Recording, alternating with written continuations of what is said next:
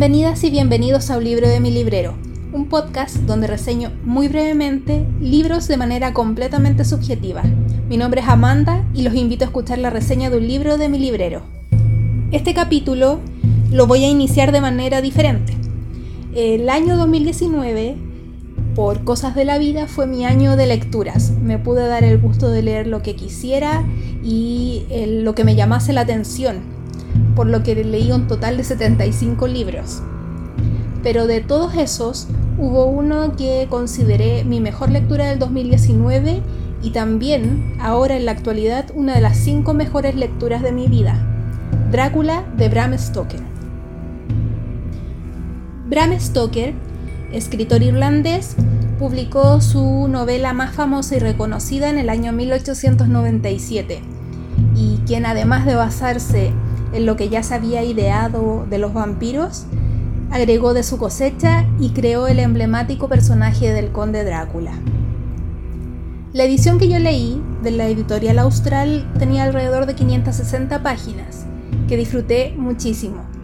Cuando lo comencé yo no sabía que esta era una novela epistolar, es decir, que está narrado de forma de carta que se envían los distintos personajes de la obra.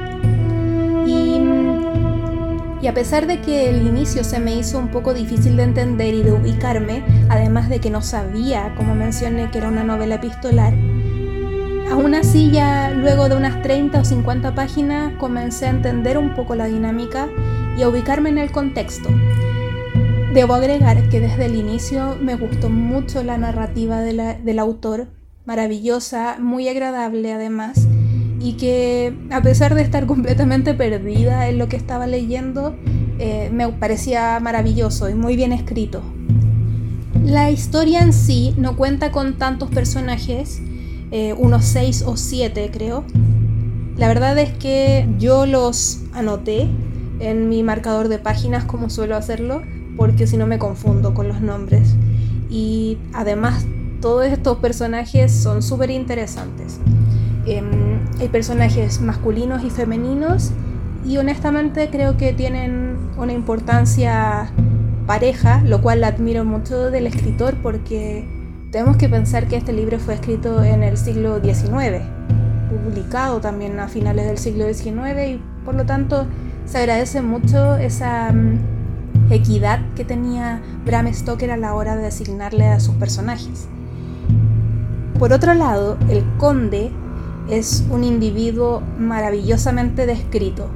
Realmente a mí me produjo desprecio y miedo, pero a la vez me fascinaba porque era súper inteligente, demoníaco, astuto y que uno entiende que no tiene esta vida tan larga simplemente porque sí, porque es inmortal, sino que además se la ha ganado a través de su astucia y eso se agradece aún más porque si bien es un personaje que uno detesta, porque no es una buena persona, eh, sí, em, no sé, a mí me encantó lo bien descrito que estaba, pasó a ser un personaje emblemático en la historia universal, así como tenemos al monstruo de Frankenstein, el fantasma de la ópera, u otros tipos de personajes em, de narrativa que han pasado a la historia y después se mencionan en series, incluso personajes que quizás uno no haya leído en los libros y aún así los conoce. Y Drácula merece este lugar ubicado en la historia completamente porque está maravillosamente escrito. Cuando ya me faltaban unas 100 páginas para terminarlo, empecé a leerlo muy lento. Leía muy, muy pocas páginas cada noche porque no quería terminarlo. Me fue muy difícil continuar la lectura porque, como me ha pasado contadas veces en mi vida, no quería que se acabara el libro. Eh, sentía como cuando uno come algo que es muy rico y come lento para que no se acabe y dure más. Algo así. Porque honestamente no quería que terminara. Eh, era un gozo completo, me sentía en plenitud cada vez que leía el libro. Y cuando lo terminé lloré muchísimo, no solamente no por el final de la historia como tal, si es una historia de terror, sino que viene a nacer esta nostalgia de, que uno ya nunca va, va a ser ingenuo o inocente frente a algo.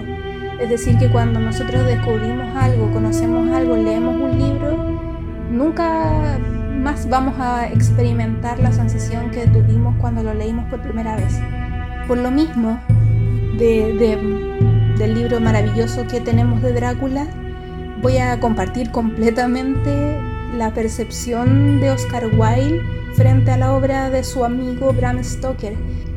Consideró que era la obra de terror mejor escrita de todos los tiempos y además la novela más hermosa jamás escrita.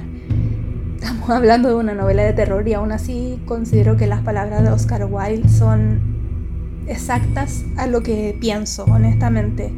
Eh, he leído bastantes libros de terror, clásicos sobre todo, y mm, considero que Drácula por lejos es mi favorita, por su tipo de narración, por sus personajes, por la historia. Cuando empecé a leer Drácula, honestamente no sabía, como les mencioné, qué me iba, con qué me iba a encontrar.